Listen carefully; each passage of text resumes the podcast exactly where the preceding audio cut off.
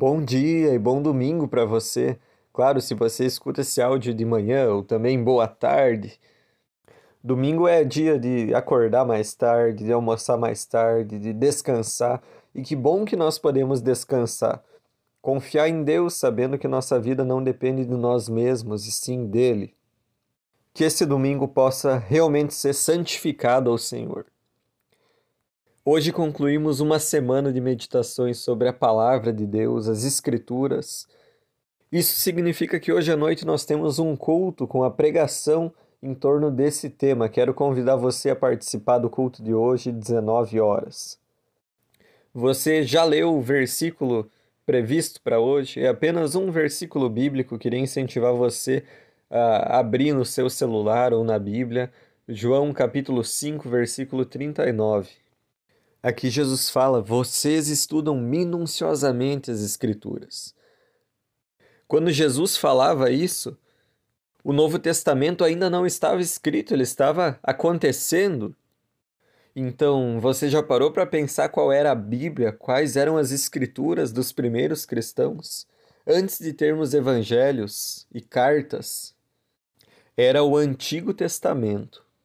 Mesmo os cristãos gentios de fala grega, nas comunidades plantadas por Paulo, por exemplo, liam a versão grega do Antigo Testamento.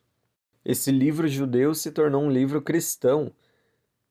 E quando nós lemos o Novo Testamento, nós vemos inúmeras citações e referências ao Antigo Testamento. Os autores neotestamentários, inspirados por Deus, lembra que a palavra é inspirada? Eles sabiam que aquilo que eles testemunharam, aquilo que eles presenciaram era continuação daquilo que Deus estava fazendo desde o Antigo Testamento. Quantas vezes aparece nos evangelhos para que se cumprisse o que foi escrito por meio do profeta? Não só os autores, mas Jesus sempre aponta para o Antigo Testamento ao falar de si mesmo, ao querer revelar para as pessoas quem ele é. Esse é o caso aqui. Jesus está falando que as Escrituras, o Antigo Testamento, aquilo que foi escrito antes da sua vinda, já testemunha a respeito dele, aponta para quem ele é, revela quem ele é. Que interessante, não é? Que o Antigo Testamento, antes de Jesus nascer, já apontava para ele, para aquilo que Deus faria através de Jesus. E o Antigo Testamento é essencial para compreender a vida, a identidade, o nascimento, a vinda, a obra de Jesus. Se Deus não tivesse dado o Antigo Testamento, nós não teríamos nem sequer entendido a mensagem trazida em Jesus. A revelação no Antigo Testamento foi um preparo, Deus colocou os pontos de contato para que quando o Salvador viesse nós pudéssemos reconhecê-lo. Jesus foi interpretado, compreendido a partir do Antigo Testamento. Vamos pegar a questão do perdão de pecados. No Antigo Testamento se faziam sacrifícios de animais, de cordeiros, para obter o perdão dos pecados diante do Senhor. E sem isso, a morte de Jesus talvez seria apenas mais uma morte por crucificação. E nós não poderíamos compreender que naquela morte, naquele sangue derramado, o nosso pecado estava sendo tirado. E Hebreus depois vai trabalhar essa questão, vai falar: será que o sangue de animais pode perdoar pecados? Não, isso já estava apontando para a obra que Deus faria em Cristo, que realmente pode perdoar pecados. Ou como entenderíamos a pregação de Jesus sobre o reino de Deus se Deus não tivesse falado no passado, no Antigo Testamento, que ele é rei, se ele não tivesse reinado sobre seu povo, se ele não tivesse instituído reis ungidos para a função de serem líderes do seu povo. Assim, o Antigo Testamento aponta para Jesus, para aquilo que ele quer fazer.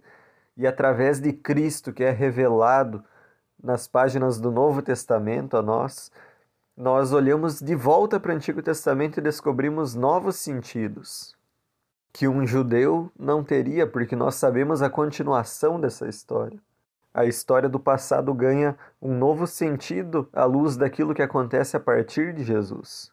Vamos falar do Êxodo como um exemplo.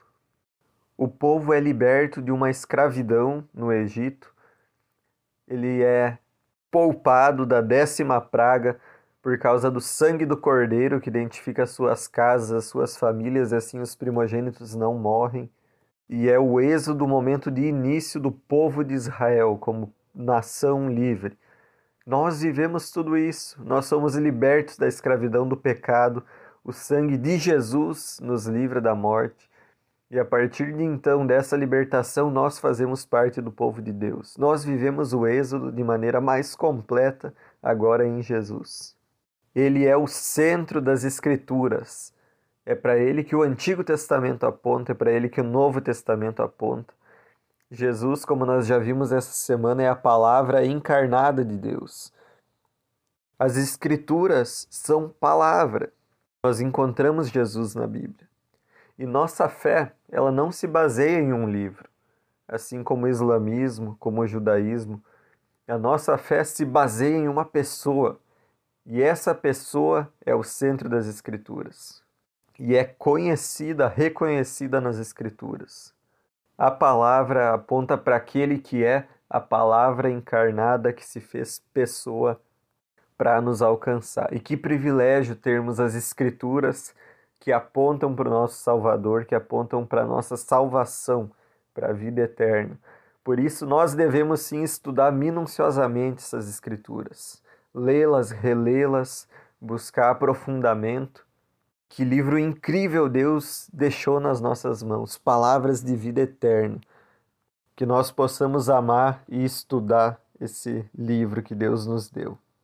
Desejo a você um ótimo e abençoado domingo.